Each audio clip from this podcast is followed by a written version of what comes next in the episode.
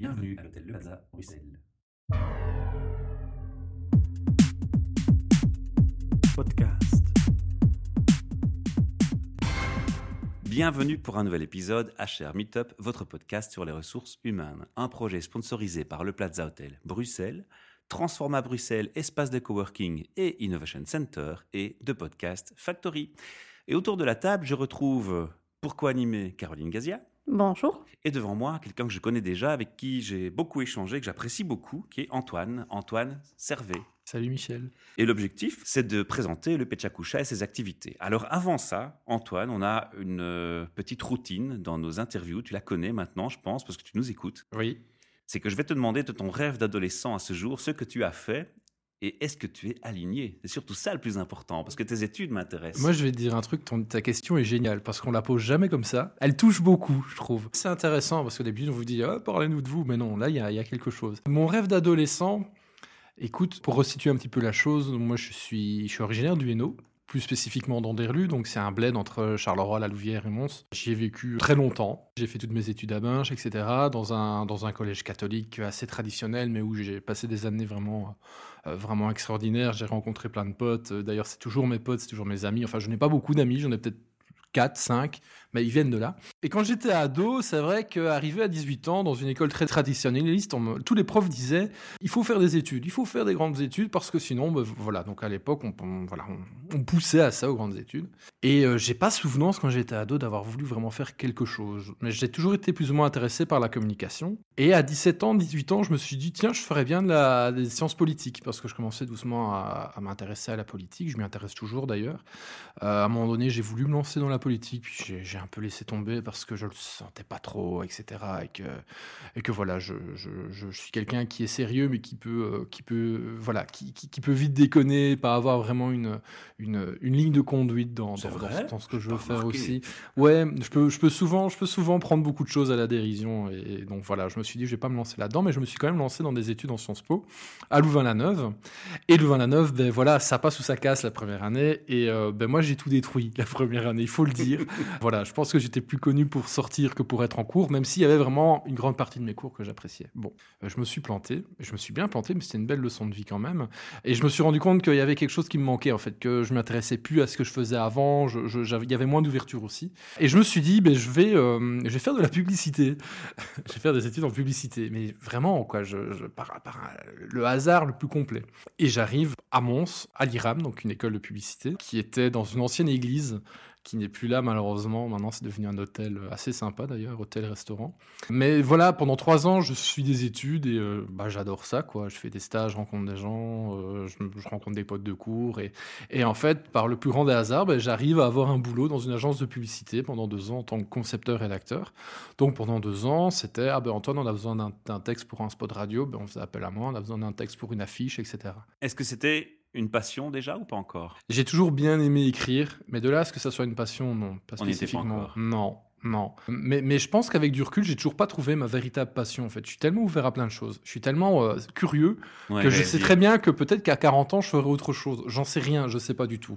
Mais c'est vrai qu'à ce moment-là, ben, euh, j'aim- j'aimais ce que je faisais, mais j'étais pas. Enfin voilà, bon, on travaillait pour des, des chouettes clients. Il y avait, euh, je travaillais pour le Forum, je travaillais pour Kellogg's, pour Mazda, Johnson Johnson, des médicaments, Listerine, ce genre de choses. Donc c'était assez varié.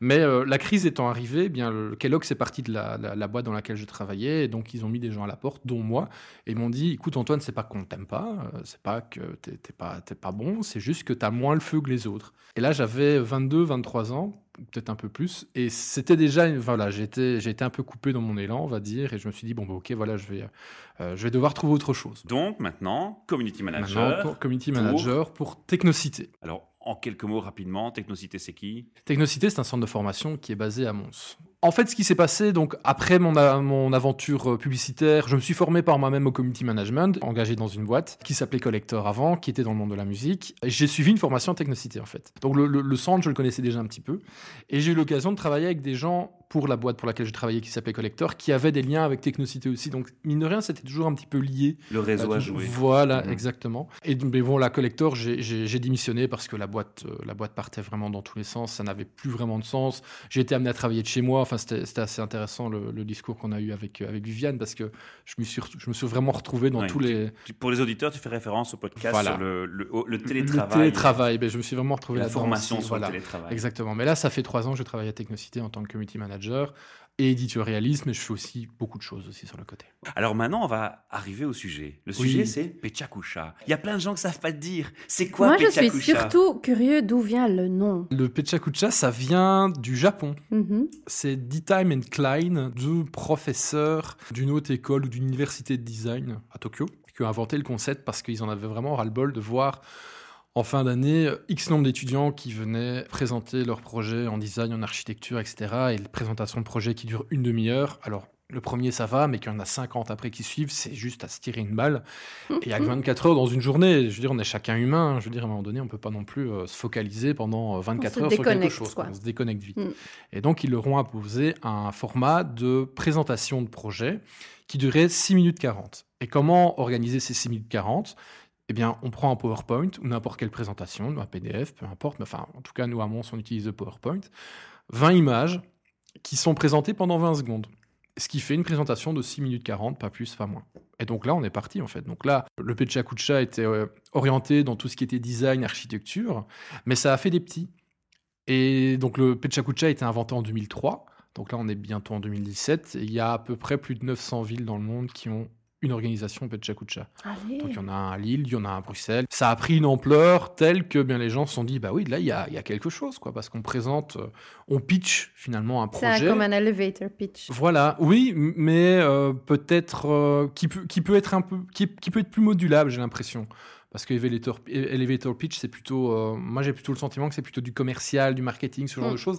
Alors que là, en 6 minutes 40, ben, n'importe qui peut venir. Voilà, j'ai une passion, j'ai une réflexion, euh, j'ai. euh, voilà, je, je peux venir le présenter. Ça allait être ma question. C'est quoi l'objectif? C'est quoi le but? Et avant même cette question-là, je devrais te poser, puisque tu dis qu'ils ont fait des petits un peu partout Ouais. dans le monde, Ouais. la première question la plus logique à poser, c'est est-ce que tout le monde est aligné et suit une pensée, une- un fonctionnement commun, ou est-ce que c'est chacun fait à sa sauce? Il y a une charte entre guillemets à signer, donc on a inscrit une ville euh, sur le Pechakucha. On s'engage à... voilà, c'est ça. On s'engage. Après, je crois que beaucoup font un peu comme ils veulent. Nous, ce qu'on impose, en tout cas à Mons, si des entreprises, si des entités veulent faire un Pechakucha, on leur dit faites-le, aucun problème. Mais n'appelez pas ça Pechakucha Mons, vu que il y, a- il y a un copyright dessus d'une certaine façon. Officiellement, on doit filmer chaque présentation, on doit pouvoir les mettre sur le site, etc.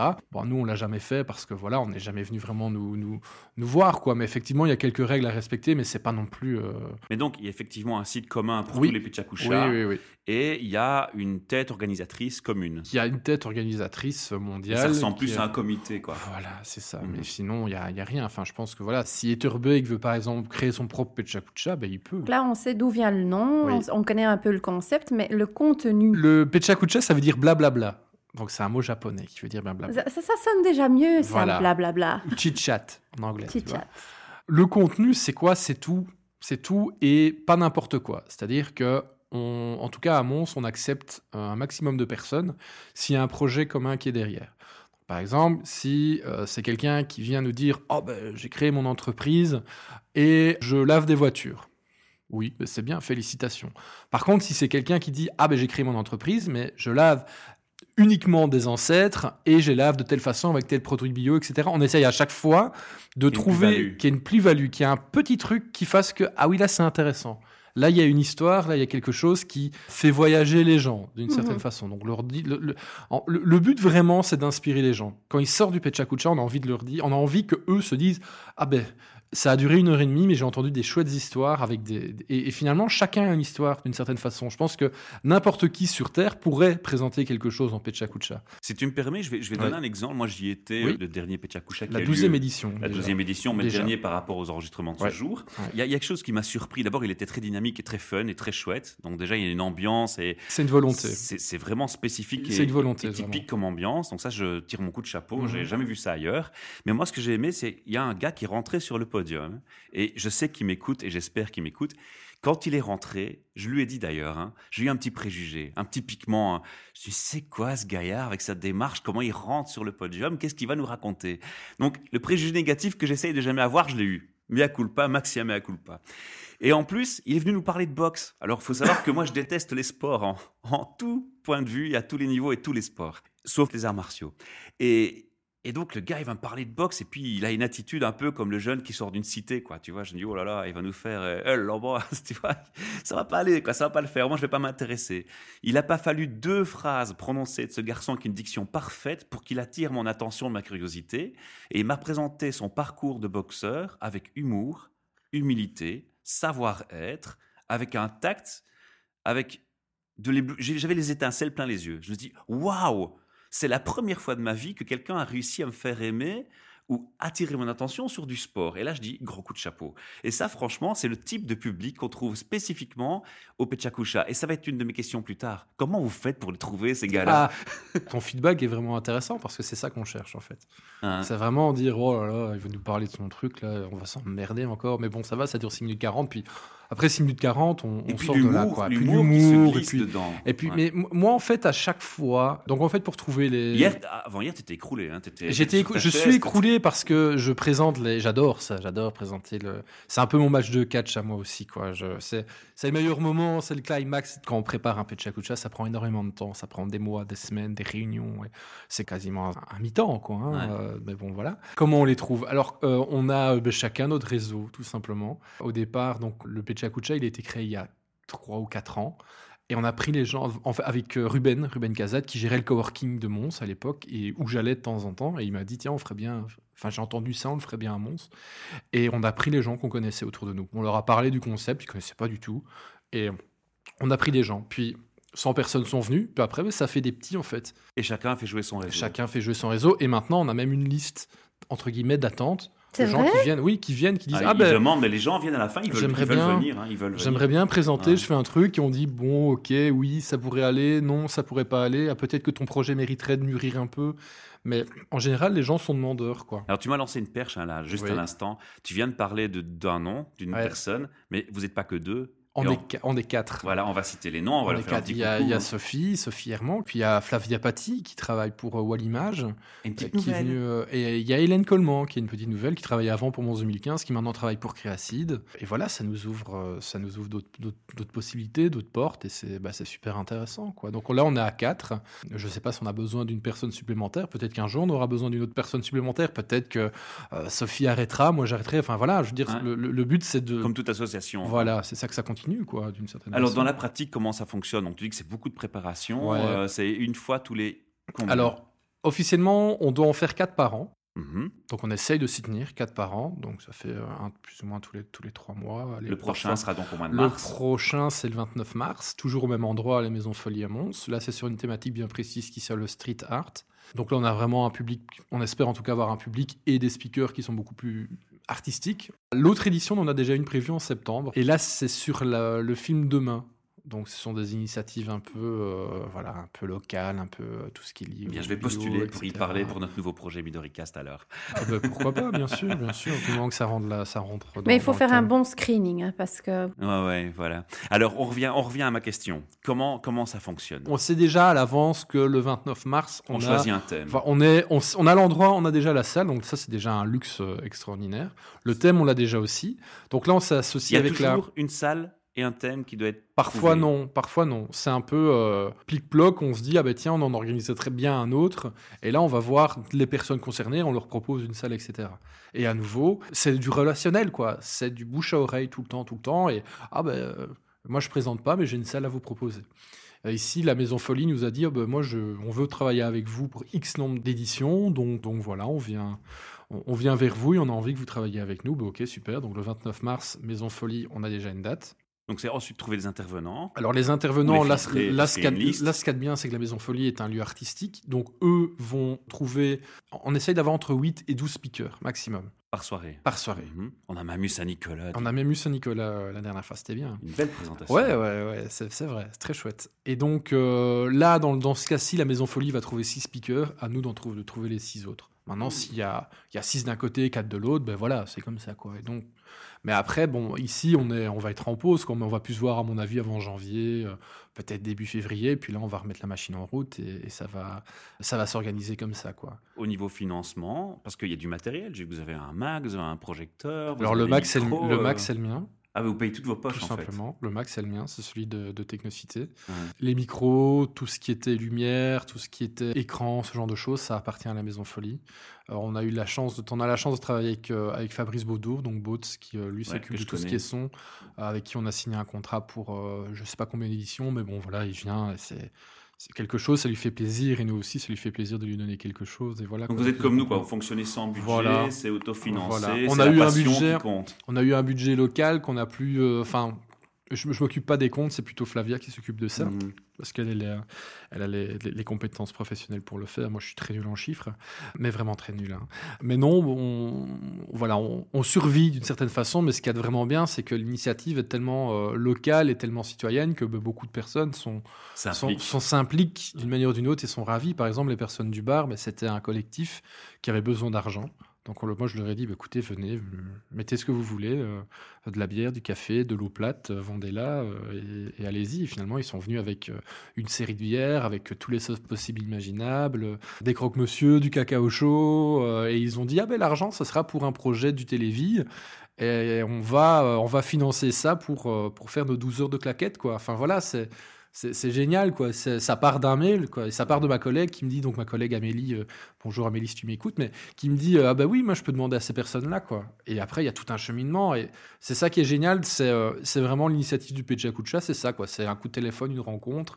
Et puis après, il y a, il y, a, il y, a, il y a toute une histoire derrière, quoi. Donc c'est bien. Je reviens vers toi pour après rebondir Oui. sur les partenaires qui ont un rôle important dans votre projet. Oui. C'est devenu une passion ou pas encore? Alors, c'est. avec non, passion, non, hein. non. En fait, moi, ce que j'adore m'exprimer, en fait. Tu vois, j'a- j'adore être au micro, là. Tu vois, j'ai fait de la radio Ouais, pendant Je deux ans. sens que tu as du plaisir. Et j'aimerais bien en refaire. Euh, j'ai fait, du théâtre pendant des années. J'ai eu une mauvaise expérience. Enfin, pas mauvaise, mais, mais ça a été. euh, J'ai eu un trop plein de théâtre. Mais je me dis, à un moment donné, euh, si- enfin voilà, peut-être que je vais en refaire, j'en sais rien. Mais c'est vrai que j'aime bien, j'aime bien présenter en fait. Mhm. J'aime bien présenter. Je pense pas que je serais dans, dans, dans l'équipe, en tout cas, il y a des personnes plus compétentes que moi pour organiser des réunions, prendre des notes, etc. Prendre Ah, moi, je dis aux auditeurs qu'à chaque fois, c'est toi que j'ai vu présenter et organiser la, la présentation Oui, mais j'organise aussi d'une manière ou d'une autre. On parce sent qu'il y a du théâtre derrière, qu'il y a une expertise, on sent qu'il y a un savoir-être. ah, ben, c'est hein. gentil. Non, non, C'est gentil. sincère. Mais bon, j'organise aussi d'une manière ou d'une autre, quoi. Mais c'est Ouais. vrai que tous les aspects techniques, c'est un peu sur moi que ça tombe. en plus. Et le jour même, ben, voilà, la pression, je l'ai aussi, vu que c'est moi qui suis sur la scène, qui présente, qui parle, Ouais. qui machin, ceci, cela.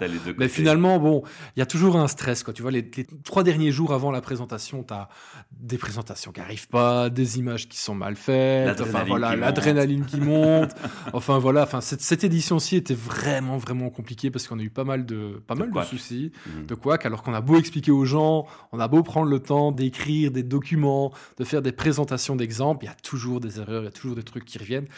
Et je crois que ça reviendra toujours d'une certaine Oui, manière. puis t'as quoi, aussi. tu Enfin, moi, j'ai voilà. participé à. Elle était deux- très bien, ta deux ses- présentation. Deux sessions avant. Ouais. Donc, je peux témoigner de l'autre côté, Ouais. hein, la vision de l'autre côté. C'est vrai que tu as aussi les petits couacs style euh, de format. de de- format, Mais de- tu de- fais un de- suivi, voilà. hein, donc il y a un suivi. Oui, je suis obligé, il n'y a pas, y a pas quelque chose à On est obligé parce qu'on a eu, ben voilà, première fois que tu organises quelque chose, que ça soit un concert, un spectacle Ouais. ou quoi, ben, tu fais le bilan, tu fais, ah, ok, ben, il y a eu quoi que là, quoi que là, quoi Et que là. tu Là, ça a été, et là, tu corriges, quoi. Et tu peux corriger. pas risquer de commencer une présentation, ne pas savoir ce qui est dedans. Oui, voilà, Enfin, c'est ça. quelque Ah part non, il y a le public qui est là. Alors, le public, il est Ouais, Alors, voilà. il y, a- il y a le public qui est là, il y a plus ou C'est moins. du live, quoi. C'est du live, on est plus ou moins une centaine de personnes par, euh, par édition, donc Ouais. c'est- c'est quand même bien. Ça se remplit très vite, il y a un bouche à oreille qui est là, c'est en général gratuit. Beaucoup de nouveaux. Beaucoup de nouveaux à chaque fois, mais c'est vrai qu'on peut pas se permettre de se planter, quoi. Donc, euh, ben, ici, tu l'as pas vu, mais il y a eu un problème de, de, de vidéoprojecteur pendant une heure quart, quoi. Pendant J'ai une heure quart, il y a eu, il y a eu des, mais en fait, c'est avant, avant la, la, la présentation Ah. de Bejakucha, euh, il y a, on a eu des merdes d'images, quoi. Et j'ai dit, moi, clairement, je ne présente pas si j'ai pas les 5 cm qui me manquent dans le fond de mon écran, quoi. Et c'est comme ça, c'est tout. On, doit, on se doit à un moment donné D'être exigeant. exigeant. On a dit de, de qui on parle, de quoi, on a Ouais. expliqué le pourquoi, on a parlé du camp, parce que tu as dit depuis quand ça existe. Ouais. Tu as un peu expliqué comment ça marche, où on le sait, parce que c'est à Mons, et les lieux varient d'une édition à l'autre quand Oui, même. oui, oui, Même on si vous avez des partenaires fidèles. Alors, ben, le- la, Et là- la maison folie, on- elle est vraiment, Voilà. elle est vraiment fidèle, c'est clair. Et là, et là, je rebondis sur ma question. Vous avez des partenaires. Et on va faire une annonce en même temps à nos auditeurs et à vos spectateurs, euh, puisqu'on va collaborer ensemble. Ouais. Mais avant de parler de notre collaboration, Ouais. on va parler des, des partenaires et des acteurs importants pour vous qui sont déjà dans le projet depuis le début avec vous. On peut les mentionner, on peut expliquer leur rôle? On peut pas vraiment parler de partenaires, on peut parler de, de contacts amicaux, vraiment. La Maison Mhm. Folie, clairement, c'est ça. Euh, mais ça les, int- ça les intéresse de travailler avec nous parce qu'ils savent très bien que leur salle sera remplie. Ça leur permet de faire connaître le, le lieu, euh, ça permet de faire connaître la, la- la salle, etc. etc. Donc, Mais euh, vous avez collaboré aussi avec la Creative Valley. on a également collaboré avec la Creative Valley, qui est une espèce de, de- de hub créatif qui relie les, les institutions culturelles et créatives de Mons, qui nous ont également apporté un petit budget. Bon, voilà, on va voir un peu si on en aura un, supplémentaire euh, pour, pour les prochaines éditions, mais, mais effectivement, on a un partenariat avec eux. On a travaillé aussi avec le Mundaneum, Mundaneum qui nous a accueillis la première fois et la deuxième fois, et c'est toujours une équipe qui est très ouverte à, à ce genre d'activité. Mais à nouveau, voilà, Mons, c'est une ville qui est culturelle, mais qui a également besoin aussi d'organiser des événements. Nous, on ne demande rien. J'avais une question par Oui. rapport à ça. J'ai- remarqué dans les deux éditions où j'ai assisté en tant que spectateur Ouais. qu'il y avait beaucoup de redondance sur le thème de la créativité. Et ça, c'est ce que j'aime beaucoup, moi. Ouais. C'est voulu ou c'est le hasard qui fait les choses? C'est parce que les créatifs vous, vous approchent plus spontanément? Bah, il y a, en f- mais t- je pense que tout projet créatif, tu vois, je veux dire, quelqu'un qui a travaillé euh, pendant euh, 15 ans dans une grande boîte, puis qui à un moment donné. dit- Mais c'est pas un filtrage de votre part au départ. On filtre, on filtre, c'est clair, on essaie pas d'avoir un focalisé espèce de là-dessus. fil. Non, pas spécifiquement. Mhm. Pas spécifiquement, mais à nouveau, c'est toujours intéressant et c'est toujours créatif de voir quelqu'un qui a travaillé, euh, qui a eu un parcours bien précis pendant 15 ans, puis du jour au lendemain décide de faire autre chose et de vivre réellement ce qu'il a envie de vivre. Quoi. Mais donc, pour revenir, donc le, le Mundaneum nous a on a également été à la RTBF, Aro Carré nous a accueillis, l'Alhambra, euh, à l'époque de Mons 2015. Bon, effectivement, euh, Wallimage, Technocité, Créacide et le Club de la Presse Mons, mais nous soutiennent d'une certaine façon. Ouais, ce sont nos employeurs, donc voilà, ça c'est toujours des liens. Bien qui supportent un tel projet, c'est chouette quoi. C'est logique, je pense, parce que c'est Mons aussi, hein, et que Mons est une petite ville. C'est logique, mais c'est pas forcément évident pour C'est pas évident, je pense, mais c'est pour moi ça me semble logique parce que Mons est une petite ville et on se doit à un moment donné de faire des, partenariats quoi. Alors on se lance, on annonce aux auditeurs ce qu'on va un peu faire ensemble. Vas-y. Vas mais non, mais déjà ils ont été sympas. Avant même qu'on ait commencé à agir chez nous et mettre votre logo chez nous, vous aviez déjà pris les devants dans la précédente édition en nous annonçant en fait, on va, on va collaborer. Donc, on va essayer de se supporter mutuellement en termes de, de projets, hein, puisqu'on est des projets bénévoles des deux côtés. Donc, si on peut se donner des coups de pouce, prêter du matériel ou faire des choses comme ça, Ouais. welcome. On viendra peut-être une fois ou deux avec nos micros euh, faire des, petites, euh, des petits micro-témoignages des participants, du public. Et surtout, surtout, ben, les gens qui auraient une frustration d'avoir dû parler en 6 minutes 40 pour expliquer tout un projet qui est si complexe et si long, et s'il est lié en tout cas avec l'entrepreneuriat et les RH, eh bien vous allez pouvoir les rediriger vers nous et on leur proposera un format podcast de 20 à 25 minutes où ils peuvent parler au micro de leur projet et ce sera diffusé ensuite sur notre site avec nos auditeurs puisqu'on a atteint 260 000 écoutes et sur les, le, le site bien entendu du Pechakusha ou sur leur propre site, ils pourront l'utiliser comme euh, promotion de leur projet et je crois que c'est quelque chose qui a aussi un peu de bon sens dans la synergie commune Bien puisque sûr. nos projets ont, ont pas mal de points communs dans leur Bien approche. sûr, Voilà. Tout à fait. Alors Antoine, on va pas se quitter sans donner, parce qu'on n'aura pas le temps de tout dire aujourd'hui au micro, il y a encore certainement des questions que les gens vont se poser. Et je parle beaucoup aussi. Mais moi aussi, donc ça va, on est deux. On va donner l'URL d'un site où les gens peuvent aller pêcher les infos au niveau global. Au niveau global, c'est euh, petchakucha.org, donc P-E-C-H-A-K-U-C-H-A.org. Et là, on mettra le lien en Et dessous. là, il y a absolument tout, tout en français, en anglais, en allemand, en japonais, euh, le Pechakucha de Berlin. De... C'est une mine d'or. Il y en a en Flandre une- Alors, c'est une très bonne question. On va C'est une vérifier. Très bonne question. Eh, mais ce serait pas une idée, ça. Ah bien, voilà, on Ah ouais, lance à nos auditeurs néerlandophones euh, l'idée de faire un Pechakusha À mon avis, ça doit, ça doit d'une certaine manière Oui, exister, Mais oui, je pense. ouais. Mais en tout cas, c'est une mine d'or informative et même quand un coup de mou créatif ou quoi, on va voir là-dedans et il y a toujours au moins une bonne, une Et bonne pour présentation Mons, qui est et faite. pour Mons. Pour Mons, on est euh, principalement sur Facebook, Pechakucha Mons. En tapant sur Facebook, on tombe dessus. Donc facebook.com. Deuxième rituel, Oui. le rituel, les trois questions RH. Oui. Tu vas pas y échapper. C'est quoi pour toi un RH Ta vision, ta définition d'un RH avec ton parcours et ton vécu personnel. Tu sais que j'ai suivi des études, j'ai fini, hein, là, mais des études en cours du soir en communication. Il y avait une option euh, RH. Donc on m'a appris un peu ce que c'était le monde Ah, RH. Alors etc. dis-nous la définition officielle ou tu veux la tienne? Mais je, j'ai plus, tu sais les définitions à Non, donne-nous la tienne, ça va alors. rien. Bah, je crois que c'est quelqu'un qui fait le lien C'est quelqu'un qui doit être présent, à mon sens, et qui doit euh, s'immerger autour de tout le monde. Donc que ça soit euh, les ouvriers, les employés, la direction, et faire en sorte qu'il y ait une certaine harmonie, Une entre guillemets, cohérence. une cohérence vraiment entre les différents échelons entre guillemets de, de l'organisation, et faire en sorte que le sens de la société soit soit bien, bien, bien, bien inscrit au, au sein de toutes ces personnes-là, quoi. La deuxième question, c'est l'effet wow. Tu, tu vois quelque chose qui se passe au niveau RH et tu te dis, waouh, ça c'est bien, c'est original, j'aime bien. Ben, c'est cool de suivre des cours euh, à l'UNIF, c'est que ben, on s'en inspire dans son propre boulot. Euh, suivre des cours, c'est génial, vraiment. En cours du soir, c'est génial, mais en plus, quand on bosse, c'est d'autant mieux. En fait, là où je travaille, on a la particularité d'avoir deux euh, sites. On est basé à Mons, basé à Ornu. Et donc, parfois, les informations passent pas. Donc, on sait ce qui se passe à Ornu, mais ceux d'Ornu ne savent pas spécifiquement ce qui se passe à Mons et inversement. Et je me suis dit, bah, tiens, pourquoi pas faire une newsletter interne, tout simplement. Et ils n'avaient jamais fait ça. Donc, ça fait 20 ans que ça existe. Moi, je suis là depuis 3 ans, on n'avait jamais fait ça. J'ai fait une newsletter interne où je pioche des infos des gens. Et euh, on diffuse l'information, quoi. Et euh, l'effet wow, ça a été que bah, j'ai eu plein de mots positifs en disant Ah, mais c'est génial, qu'on n'y avait jamais pensé, et ça permet vraiment de, de nous souder d'une certaine façon. Donc, ça, c'est mon petit, mon petit effet wow. Mais il y en a plein d'autres, hein, mais, Super. mais voilà. L'effet de collaboration. Voilà, et ça c'est chouette. Et ici, on est dans une, une approche de RSE, donc responsabilité sociale des entreprises à Technocité, où on essaye d'éduquer un peu tout le monde à euh, moins imprimer, ce genre de choses. Enfin voilà, on le fait, on le fait étape par étape, mais c'est euh, un, un- second projet pour 2016, fin 2016, début 2017. Ça, c'est un deuxième wow alors. Ouais, voilà, ouais. Alors, la dernière question. Je vais être prétentieux. Il y a tous les RH de Belgique qui nous écoutent. J'aime bien jouer ce rôle de temps en temps. Chouette. Qu'est-ce que tu auras envie de leur passer comme message Euh, vous faites un chouette boulot. Si vous êtes euh, impliqué dans votre entreprise, si vous êtes euh, à l'écoute des gens, et si vous sortez un petit peu de ce que vous avez appris, vous pouvez être vraiment très très bon. Ça, c'est ce que j'ai envie de leur dire vraiment. Sortir de, du zone de confort, voilà, c'est ça? Voilà, et s'intéresser réellement à ce qui est fait. Et, et je crois qu'un un bon RH, c'est quelqu'un qui, qui, est, qui fait de la mine, mais qui fait également autre chose, qui est, qui est, qui est humain, en fait, finalement. Et ça, Mm. c'est. Le H.